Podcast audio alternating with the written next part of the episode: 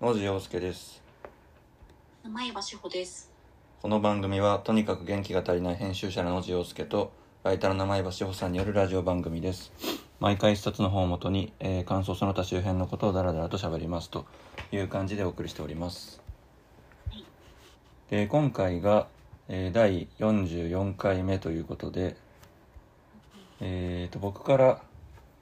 えーこれを読みましょうということで提案したんですけどはい。今回が「えー、全ての雑貨」という、えー本ですねでこれがですねえっ、と、まあ、東京の西荻窪かの、はい。えー雑貨店の店主を務めている、えー三品照興さんという方が著者で、まあ、雑貨にこうまつわるエッセイエッセイ集みたいな感じなんですけれども、まあ、全体をこう貫いてるのはこう世界がこうじわじわと雑貨化している気がするみたいないう時代認識があって、まあ、それに対して三品さんが雑貨店主という立場でありながらそこに対して違和感というか懸念を抱えているのかなっていうような語り口でエッセイが書かれているというような印象を受けました。うんうんうん。でこの本がもともと夏葉社っていうあの島田さんのあれですよね一人出版社のところからはいはいはい。刊行されていてでそれが2018年とかなうん。私、もともとの単行本が手元にあったんですけど、2017年かなあ2017年あマジですかじゃあもともと読んでました私これ気づいてなかったんですけど、家にありました。あなるほどねそう僕もその当時からしてたんですけどうん。うん読むタイミングを逸していてうん。で今回文庫になったちくまから文庫になったっていうことで読みたいなと思ったんですけどうんうんっう、ていうんことは今回単行本で読んでます単行本で読んでます。あなるほどねうん。じゃあ後書きのセロの方の後書きは読んでいないということですかね読んでないです。そっか、セラの方が後書き書かれてるんだ。そうそう荒木さんでしたっけはい荒内さんかな荒内さあんだそうなんそっちはじゃあ読めてないです。あなるほどなるほどうん。そうかじゃあそういう一応これ後書きも追加されてたりするんでそこも踏まえてちょっとじゃあ話していくって感じですかねはい。まあそんな感じで読もうっていう感じだったんですがうんうん、えじゃあ野地さんはもともとあの本の存在を知っていて気になりつつも単行本じゃないや文庫化のタイミングで初めてってことだったんですね。そうですそうですうんうんうん。で今回読んだっていう感じなんですけどうんうん。どっから話していきますかねぜひぜひぜひ。いやなんかめっちゃ個人的なその考えていたことというか経験したこととも重なってすごい面白く読んだんですけど、うんうんうん。まあ、このそもそもこの雑貨化っていうことで、まあ、そもそも雑貨とは何かみたいな話になってくると思うんですけどうんで三品さんによると、えー雑貨とは雑貨感覚によってと人が取られるもの全てということになるだろうとで人々が雑貨だと思えば雑貨そう思うか、えー思わないかを左右するのが雑貨感覚であるとうんうん。でもちろんこの雑貨感覚っていうのは個々人によって、まあ、違うんだけれどもこれが雑貨の第一原理であるっていうふうにまあ著者は言っていてうんうん。でこの雑貨か否かを判定する基準がまあどんどん緩まってきているみたいなことを割と冒頭に書か書いていて、まあ、それに関する関連するこう思考みたいなのが書かれているんですけどうんうんうん。これはかなり納得感がある認識というかそうですよね。なんかインタなんネットのぶインターネットの登場によってみたいなあと近代化の文脈とかでなんかフラット化とか言われたりするじゃないですか。うんうんうん。なんかあらゆるものがこうまあ例えばアマゾンとかだと全部カテゴリーが日用品から食品から全部こう隣り合って売られているわけでとうかんエンタメの文脈でもなんか映画が争ってるような他の作品じゃなくてゲームなんだみたいなそういう話とかもあるしうんうんなのでこういうその雑貨化しているフラット化してるみたいな認識がすごい納得だなというふうに思ってうんでその上でこの著書自体著書自体ではそんなに触れてないんですけどうんじゃあ雑でそのフラット化雑貨化に対してちょっと懸念を著者は表明していて、まあ、そうなってくるとその雑貨化から逃れるものってなんだろうみたいなことを考えながらずっと読んでいてうんうんあそれがあれだなっていう感じで思ったのですごい面白かったっていう感じなんですけどうんうんうんでここからすごい喋っていくとすごい独り語りになりそうなんですけどうんでもめちゃくちゃ聞きたいその私も本当読みながら雑貨全部が雑貨に分類されていくはい昨今だから、うんうんあの一応この著書の中では、えっと、医薬品とか、うんうえっんと、楽器とか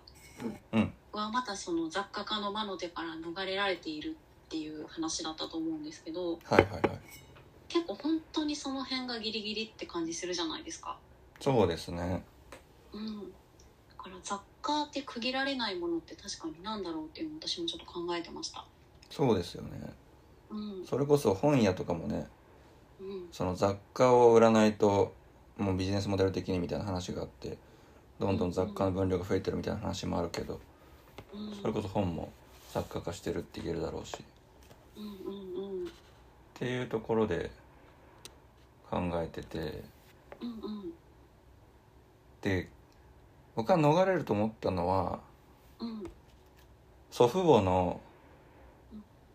使っていた食器っはいはいはいはい。ていうのがつ何ヶ月前だちょっと前に祖父母の家がもう母方の祖父母なんですけど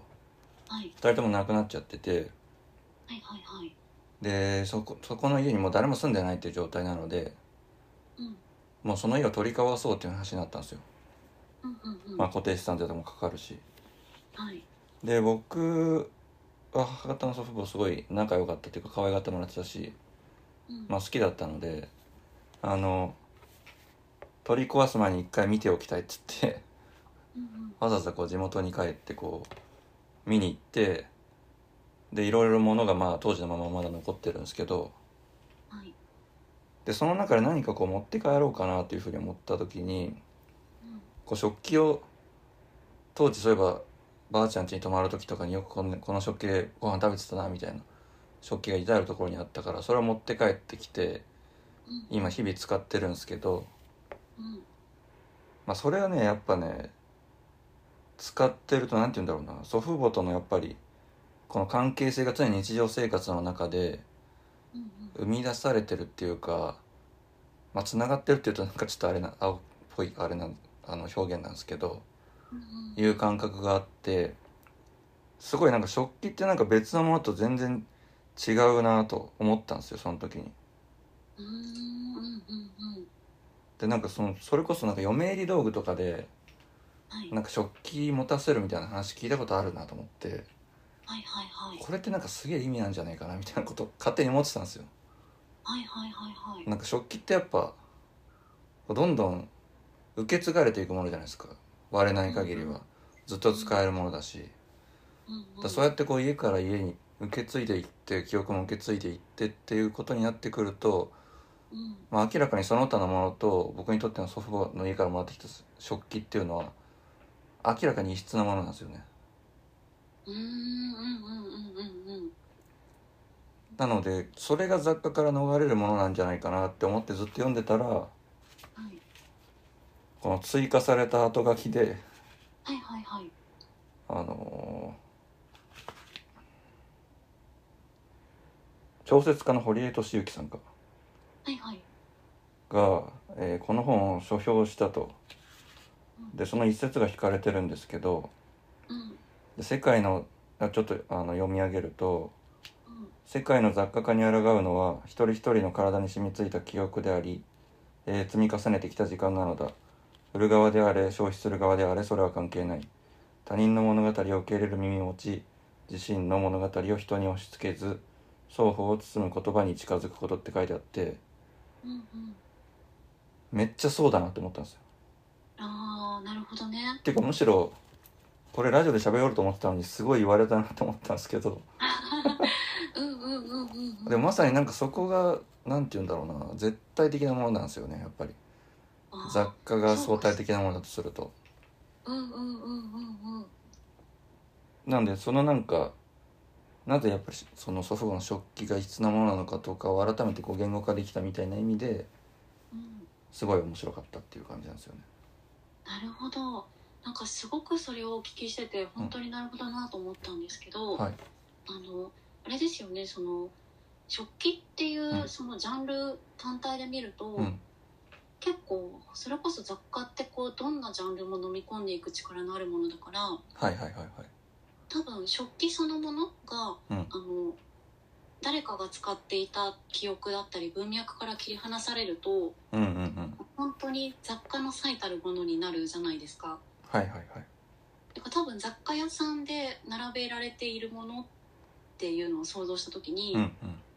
多分食器とかこうちょっとした箸置きとかそういうものっはいはいてめちゃくちゃ多分メジャーというか一番あるだろうなっていうものなんだけど、うんうんでも野地さんにとってはその食器っていうものが記憶ありきで接続されているから雑貨ではないっていうのめちゃくちゃ面白いなって思う。あそっかなるほどね確かに雑貨屋的にはあれなのか食器ってメジャーなものなのか雑貨屋的には多分メジャーな気がします。確かに祖父母の家からもらってきたのはもちろん一部なんでうん、うん、でそこの残った食器がどこに行くのかっていうとうん。多分売られるのかなまあ多分業者とかがどっかに流すのかもわかんないですけどうんそういったものが流れ着いて雑貨に置いてあるっていうことを考えるとそれは確実に雑貨になりますね確かにうんうんうんうんなるほどなんか今のお聞きしててあのこの本の中にもありましたけどはいとトーベ・ヤンソンの話かなムーミンの話うんうんうんがあってあの結構そのトーベ・ヤンソンが書いたムーミンの物語自体ってうんはいかなりあのなんていうのかな雑貨にされるものとはこう別雑貨にされるもののようなポップさを持っていないっていうかうんうんうんあのかなりこうちょっと暗さもあるしはいはいはいいわゆる神経症的な主人公たちの話みたいに言われることもあるし、うん結構独特な物語なんだけど、うんうんでもそういう文脈がこう全部剥奪された状態で雑貨屋さんには可愛いキャラクターものとして並んでいるはいはいはいはいはいそういうのって多分ムーミンもそうだしあとなんだろううーんこじこじとかもそうだし うんうんうんあらゆるところで起こっていることだと思うんですけど熊野プーさんとかもしかしたらそうかもしれないし。はいはいはいはいなんかそういうものその表層性だけがまあ雑貨だみたいな話もあったけど、うんうん本当にそうなんだなって今あの具体的なお話を聞きながら思いましたね。いやそうなんですよねうん、確かになムーミンとかむしろグッズとして見ることの方が多いもんなもういや本当にそうですね。そうまあ確かになうん、ムーミンもだしなんか最たるものがスヌーピーかもしれないですね。確かにうん、もうそっちのグッズとしての方しか俺も知らないもんなそうですよね。私ピーナッツガチオタなんですけど、あそうなんですかそうそうなんですよ。でもあの絶対にスヌーピーが言わないであろうこうほっこりしたセリフを言わされているから雑貨の中では。 そういうことになりますよね、もうね。まあそうですよねうんなるほどなるほどねうんうん。まあだからそうかだから別に食器に限んないのかなじゃあ食器がなんか受け継ぎやすいっていう感じはあったんだよなあ、そっかそっか。さっきおっしゃってたその読売道具とかであったようにっていうことですよね。そうですねなんか使うじゃないですか普段からうんうんうんうん。で普段から使うってことは物との関係性が生まれていきそこの奥の祖父母との関係性も生まれてくるみたいなそううん反復されることによってみたいなことを思ったんだけどうんうんうん。え、ちなみにその食器って具体的に何なんですか？お皿？うんお皿スープ皿とかうんなんだあれなんか小皿みたいなやつでうんなんか祖父母の家だとなんかもうお風呂入った後にアイスを食べるっていうなんか文化があってうんうんうん。そのアイスを入れていたなんかすっごいオレンジ色のなんか小皿みたいなやつとかうんもらってきてそれをなんか毎朝ゆで卵の入れたりとかして使ってるとうんこうなんていうかな関係性がどんどん余れていくみたいな感覚があってそれって割と食器だからこうアクセ自分にとってはアクセスしやすいっていうか関係性を継続しやすいのかなみたいな。なるほどねうんあーなんかちなみにそれは野地さん的にはい、あのさっきおっしゃってたように例えばそれが野地さんの手から離れることがあったとしてうんうんあの雑貨屋さんにその、例えばオレンジ色の小皿が、うんアクセサリートレイとしても使えますみたいな感じで置かれていたとしてうんうんうんそれはやっぱりパッと見た時に違和感があるそういう風になるだろうなって感じはしますまあ違和感はありますよねあ違和感はあるしそれは嫌だなと思いますよねあうーんそっかじゃあやっぱりそれは野地さん的にはもう確実に雑貨ではないんですね雑貨ではないですね確実うにん相対化できないものなんでうんうんそうかそうかそうですよね相対化っていうのがめちゃくちゃキーワードとして出てきましたもんねそうですねうん野前場さん的にはうん雑貨から逃れるものって何か思いつきました雑貨から逃れられるものもう私には結構思いつかないっていうのが読み終わった直後の感覚で なるほあどの本当に久しぶりにこの間多分45年ぶりぐらいに代官山の蔦屋書店に行ったんですようんうんうん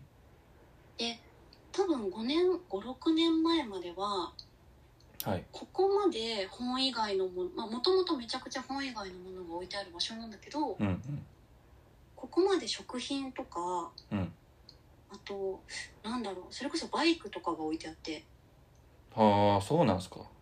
そうそう空間の中にもう自然に本棚のこう合間を縫うような感じでへえバイクとか、食まあ、食品コーナーもめちゃくちゃ大きいしうんうんうんっていう空間になってて、うんうんあの多分この領域がもう少しどんどんどんどん拡大していくんだろうなって感じはして。はいはいはいでまあ、蔦屋書店は本当にその代表選手みたいなとこあると思うんですけど、うんうん多分他の、えーっと雑貨屋さんとか古本屋さんうんとかでもこれは起きていくんだろうなと思ってうんうんうんなんか実際にその知り合いの古書店とかに話を聞くとうんうんやっぱりその本の売り上げ自体よりもはいあのその場ででなんだろう展示するその雑貨みたいなものの売り上げとか、うんうん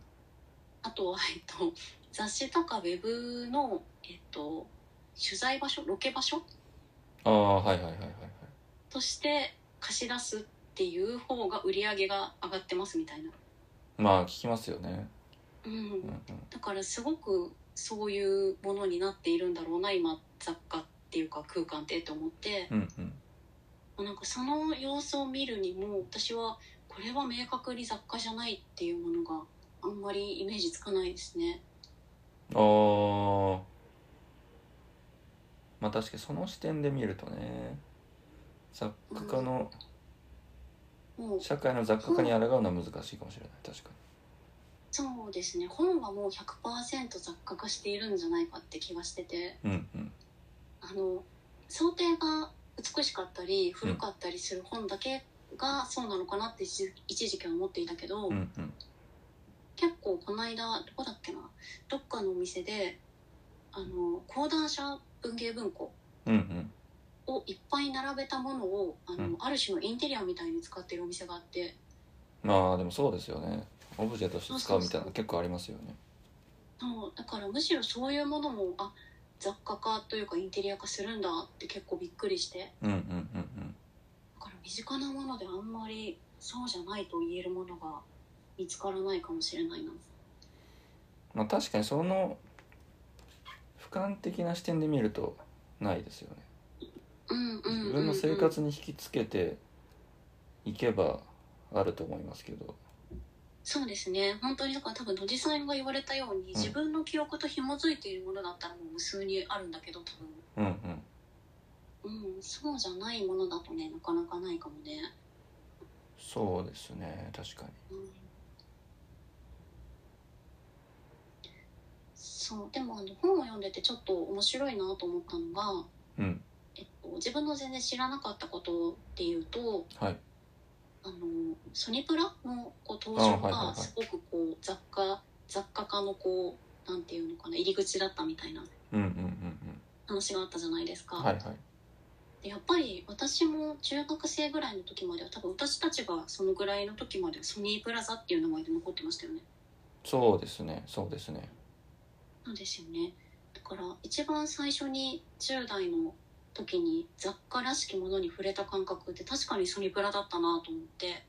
確かにありましたねその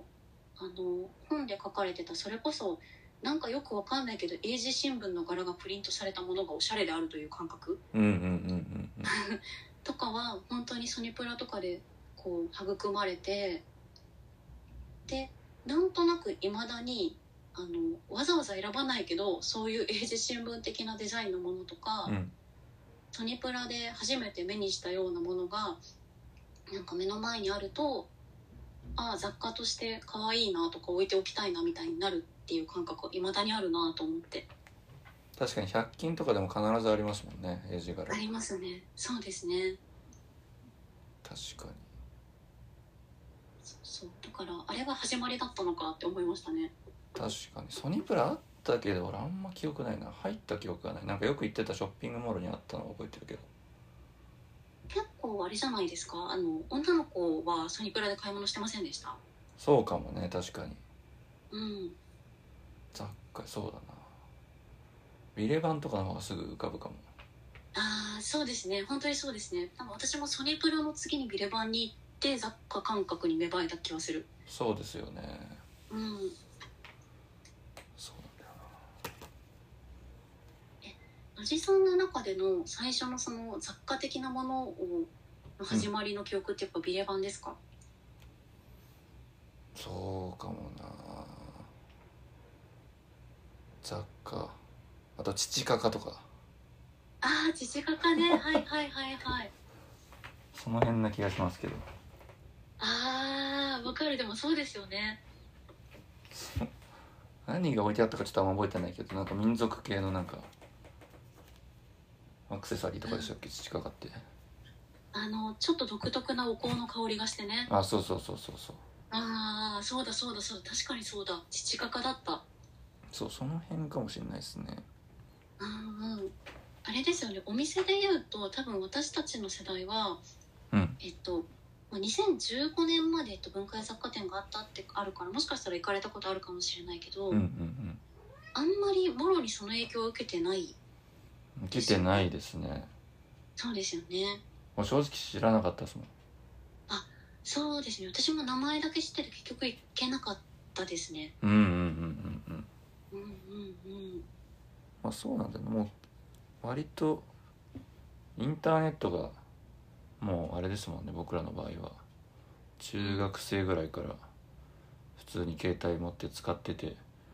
そっからどんどんフラット化していくわけなのでうんうんあんまりそこのなんか黎明期の洗礼とかはあんま分かんないですよねうんそうですねうん野地さんってこう自分の意思で初めてというか買った、うん雑貨的なものって覚えてますうーんいや覚えてないかもななんだろうなんかあります今自分で言いながらなんあるかなと思ったんだ けどなんかその要は雑貨的なものっていうのをうんあの明確な、えっと、用途がある道具と区別して考えると、うん明確な用途はないんだけどなんとなく雰囲気でいいなと思って買ったものっうんうんていうので考えると、うん私はビレ版で買ったん宮崎トムの DVD なんですね。うんああなるほどねでもあのなんでそれを雑貨って思うかっていうと、うんあの宮崎トムその当時その大人計画がすごい好きだったとか、うんうんうんそういうこう、まあ、コント的なショートフィルムがいっぱい入ってる多分 DVD だったんですけはど。いはいはいあのコントにハマる多分ラーメンズとかに私は10代でハマったんですけどその直前だったし、うんうんうん12歳ぐらいの時に初めて行った、うんえっと、水道橋の楽和の中にビレバンが当時あってはいはいはいはいはいそこで初めて自分の手でえなんかこれ面白そうっていうかなんか今まで見たことのないコメディみたいなものが売られているって思ったんですよ。うんうんうんそれであのビレバンのよくある店内で永久にあの繰り返されるは映い像、はいはいはいはいあれに流れててはいで「はあへえ宮崎智って言うんだ」って思って買ったんですうんうんで多分表紙とかもなんかわけのわからないうん雰囲気でで買って本棚の一番見えやすいとこに置いといて、なるほどその友達が来ると「これ何?」みたいになってうん「なんかね宮崎智っていうなんか全然知らないんだけどちょっとコントみたいな」とか言って あ見なかったってこと見たは見たんですけど、うんうん友達と一緒に見るとか貸すとか一切なかったんです、ああなるほどうん、面白かったんだけうどんすごく、はいはいでもやっぱ自分にとってはそれを見るっていう用途よりも起きたかったんですよねなるほどなるほどそうそれをすごい思い出しましたまあ確かにそれはあるかもなうん実際雑貨的に出会ってもその後なんていうかそこに傾倒していくことになったらもう雑貨ではなくなっていきますもんね文脈がどんどん生まれていくわけだからああそれはそうですねそうだそれこそだからチョコとかですね僕の場合なんかチョコなんか海外ではいだ今それこそなんだっけあのスペシャルスペシャルなんて言うんでしたっけあのサードウェーブチョコレートみたいなはいはいはいスペシャリティスペシャリティチョコレートとかそうそうあのカカオの濃度がすごい高いみたいなやつはいはいはいはいはいはいで大学の時にアメリカに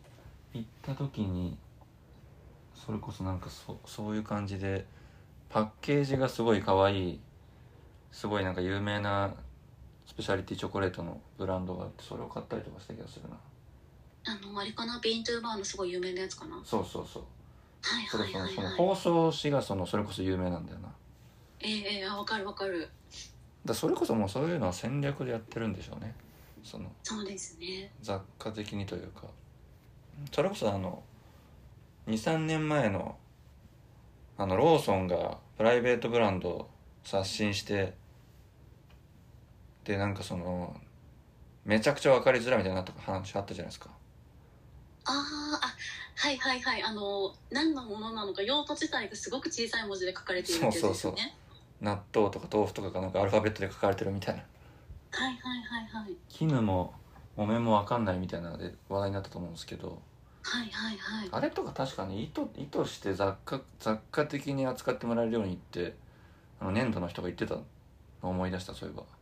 ああいやそうでしょううね、ん、生活になんか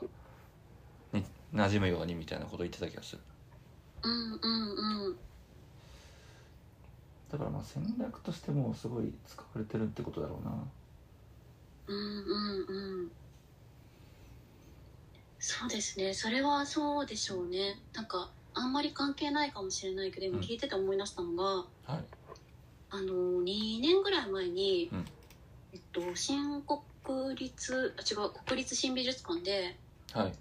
あの佐藤柏展の大規模なやつがあってうんうんうんうん行ったんです行きました僕行ってないですなんかなんとなくそれに行ったんですよはいであのもう佐藤柏ってもうえっとセブンイレブンだったりうもんう、うん私たちが日常的に目にするものの あの8割ぐらいと言ってもいいかもしれないんだけどデザインしているはいはいはい人だからあの佐藤柏がデザインした、うんえっと、セブンアイ・ホールディングス関係のものはいはいはいが、えっと、一部屋に全部集まっている空間があって、うんうんうんまあ、それこそ本当お豆腐みたいなものからお菓子とかからはいはいはいもっと大きな、まあ、ノートとか雑貨雑貨系のもの何でもいいんだけどもういっぱいあって。うんうんまあ、当然大きいとこでいうと家とか幼稚園とかもあるんだけどはいはいあの空間を見てた時に、うんあのまあ、展示では当然あるんだけどうん意図的にそのどこにでもありますよってことが分からせるようなデザインになっているからはいはいはいそれも相まってここはセブンイレブンじゃんって思ったんですっはいはいていうかセブンイレブンの方が巨大な物販じゃんって思ったんですよ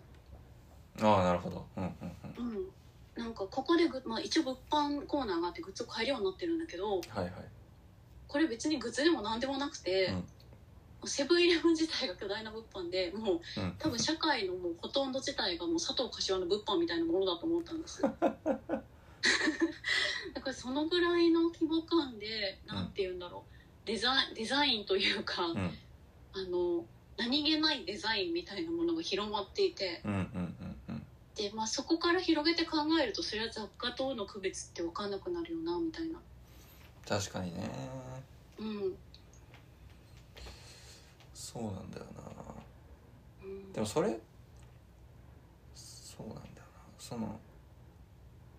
それってやっぱ雑貨化するっていうことは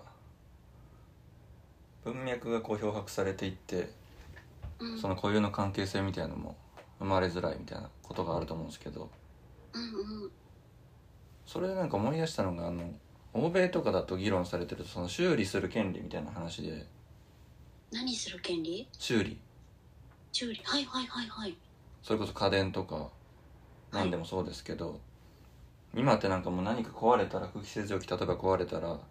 修理するってなったらなんか1万円とか言われてはいはいだったらこれ新しいの買った方がいいじゃんみたいな話になるじゃないですかはいはいはいはいそれでつまりもう構造的に僕は空気清浄機との関係性を深めていくのが難しいわけですようんうんだからなんかそういう構造的な話も結構大きいのかなと思ってうん逆にその修理する権利みたいな話って多分まあそれって多分文脈的には企業がすごい新しいもの買ってもらった方があれじゃないですか売り上げが上がってで消費者がこう搾取されるみたいな文脈の方が大きいと思うんですけどうんでうんもその修理する権利みたいなことが注目されていくと物との関係性っていうのがもっと深まっていって雑貨化にならない方向に行くんじゃないのかなってちょっと思ったんですよね。あー私その言葉を知らなくて今調べてたんですけど、うんうんここ数年で話題になっているんですね。そうなんですようんでうんこのラジオだとおなじみのまたプシコナオティコナオティカを思い出してうんうんうんうんうん。いあれって確かね修理の話もどっかに出てきててやそうだっけはいはい。何か関係性を修復するか何か修理するっていうところにはい、関係性が生まれる関係性が生まれるってことは主体性が生まれるっていう議論がどっかに確かあったんですよねうんうんうんうん。だからこの雑貨ってことになるとどんどんこの主体性自体もこう生まれづらいっていうかうんうん、逆に修理っていうことによってこう主体性が駆動されていくみたいなところがあるのかなと思ってうん、まあ、そういう意味でもこの修理する権利の話はめっちゃ面白いなと思ったんですよね。なるほどね、うん確かにそうですよねその新しいものがあってそれにこう何かまあ新しくなくてもいいんだけうど、んこうそれを買ったことによる自分の生活がこれまでと何らかのこう違いが生まれるっていうところでしか物を買わなくなっているしはいはい。それじその違いみたいな感覚そのものが多分雑貨なんだってことを言ってたと思うんだけど、うんうん。多分その新しさみたいなものその違いみたいなものにしか買う動機を、ものをこう所有する動機を持てなくなったら、ん修理っていうのが一番遠いところにあるからってことですよね。そうなんですよね。うんうんそう。だそれこうん。そうんうん自分の持ってる Mac とかも、まあ、これ修理とちょっと外れますけどうんもうなんかもうメルカリとかで売る前提でうん最終的にはうんうん。ステッカーとか全然貼れなくなってるんですよね今。ああなるほどね。そこでなんか全然もうなんか関係性が生まれないっていうかはいはい、はい。すごいまっさらの Mac を使ってるんですけど今。うーんまあ、そういうとことが至るところにあるなっていう。なるほど。まあ多分その感覚がみんな強いからものすごくそのもののシェアっていうもの自体の、うんこうなんだろう力が強くなってきているっていうのもありますよね。そうですね。うんうん。うんうん、え野地さん自身は、うんその何かを自分のものとして所有して長く持っていたいっていう気持ちってあります、はありますねああそうですよね私も結構ある方なんだよな。そうですよねうんだからそうなんですよねうんでもマックとかには、まあ、いずれ売るだろうって感覚が芽生える芽生えてしまっていることに気づきま したね前のそれこそ Mac 買い替えの時に売ろうと思ったらステッカー貼っててすごい下がって値がはいはいそれでもう嫌になっちゃったんですけどうんでも一方でそさっきの空気清浄機とかそういうのちょっと調子悪いなと思ってうんこれちょっと修理したいなと思ったけどもそもそも部品が外れないみたいな自分でもう修理できないみたいな状況になった時にすごいなんか、うん、阻害されてる感覚はあったんでうんまあちょっと両義的な部分はありますけどあーあうんでもその両義性はすごくわかりますし、うんあの私ももともとは結構その一つのものを持ったらそれに愛着を持って長く使い続けたいなっていう気持ちが強い方ではあるんですけどはいはいはいはいなんかその家電みたいなものがもう構造的にそれが難しくなってるっていうのはおっしゃる通りだと思うし、うんうんあとなんか自分自身のことで言うと、ん結構もともとあの洋服に関して、うんなんかヴィンテージのものを買うとかが割と好きだったんですねうんうんうんけど多分自分の中ではコロナ禍で人にそんな会わなくなったこの23年とかも大きいと思うんですけどうんはいはいはいはいなんか結局洋服いいいいものというかなんかうんヴィンテージとか文脈があるものを着てても、うんなんかそれを人に見せる機会もなければ、うん自分でこう着て外を歩く時間もそんなにないってなると、うんうんなんか別にいらなくないみたいな感覚になってきてはいはいはいはいここ23年本当に服をあの安いネットショップでしか買わなくなったんですよ。なるほどうん、ななったんですでやっぱそうなると、ん服を着た時の過ごし方とかも変わってくるなっていうのめっちゃ思いますね。ああそれはどういう変化なんですかあの要は今までってそのなんかヴィンテージのもうタグとかもないから、うんどうやって扱えばいいのかわからないので、うんうん本当に壊れ物のように手洗い手手で一応なんか湯洗いみたいなことをしてはいはいはいはいさって脱水をかけて乾燥機なんて絶対にかけずにこう綺麗なところに干しておくみたいなうんうんうんうんことをしてた時もあったんだけどはい はいなんか全然あまあザラで買ったしまあ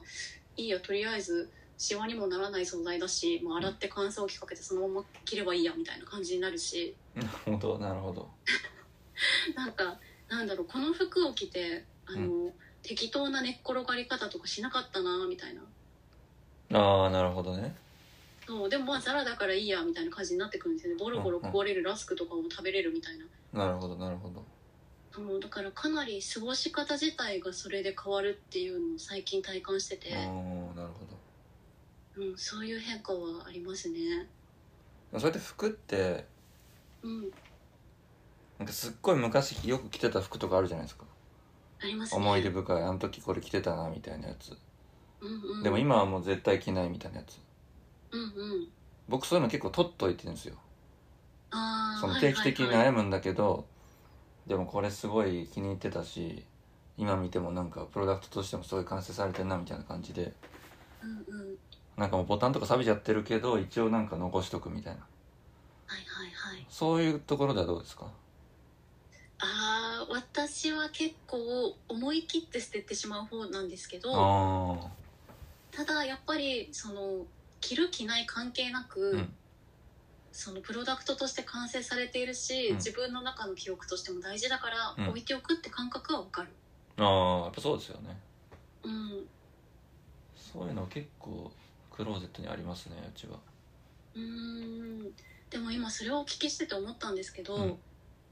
その感覚すっごくわかる一方で、うんなんかそういうあのプロダクトとして完成されていて、でももう自分は着ないっていうものこそ、うんこう矛盾してるようだけど逆に言うと雑貨屋さんに置いてあってもよ感なくないですかああなるほどいやわかんないあのイメージですけどどうなんだろうなでもたまに見るとかするんですよね僕ああうんうんうんしいやーでもなんか手放したくない気持ちはあるかもな雑貨で見たら違和感を覚えるかもしれないああいやそっかじゃあやっぱり野地さんの中では本当にその記憶とか文脈っていうものがめちゃくちゃ大事だってことですよね。そうですねうんうんしかも最近それこそ服で言うと服をなんか修理するみたいなうん。はい発想をなんか覚え始めて、うんうんうん、何だったか忘れたけど何かが気に入ってたなんかバッグかなんかが破れてそれを修理したらなんか割とスムーズに修理してくれてあそうズボンだズボンが破れてうんうんそれを修理しに行ったらそんなにお金もかかんないし、まあ、目立たないしみたいな感じであ修理できるんだみたいな感じで最近割となんか修理しながら服は使ってるかもそうなんですね。そうですねえー、でもそれは本当にもともとじゃあ気に入ってずっと着ていくものだろうっていう前提で買ってるってことですよね。そうですねうんうんうん。そなるほどな。なんかその修理っていう点で言うと、うん私何年か前に、うんあの母親から譲ってもらったあうはいのブランド物のすごいいい革のカバンがあって、うんうんうんうんえそういうのって私自身は行ったことないけど、ん母親曰くはいその買ったまあ銀座のお店だったらしいんですけど、うんうんここに持っていくと、まはいあ、ちょっとお金はかかるけど修理してくれるよって、ああはいはいはいはいはい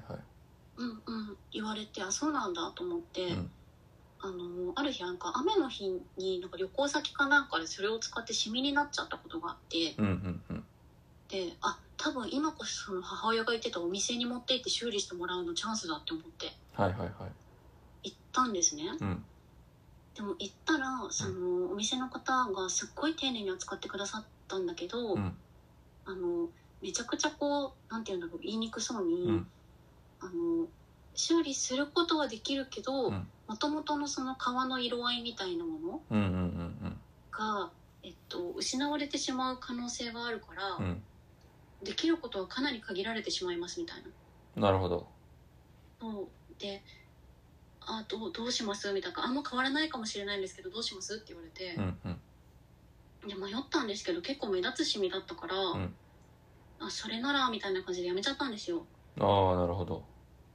そうでやめてしまってでなんとなくもう他のお店うんうんだったらどうなんだろうと思ってネットでその皮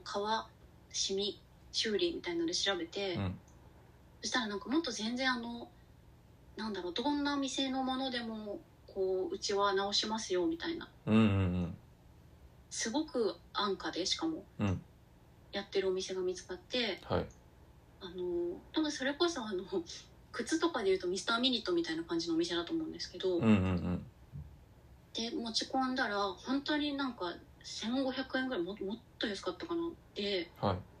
めちゃくちゃ色が鮮やかになってシミが目立たなくなって帰ってきたんですよほうほうほ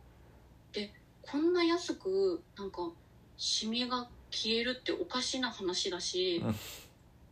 なんかそもそも元の色よりもちょっと鮮やかになってるみたいなのもううんうんなんか違う気がするんだけど、うん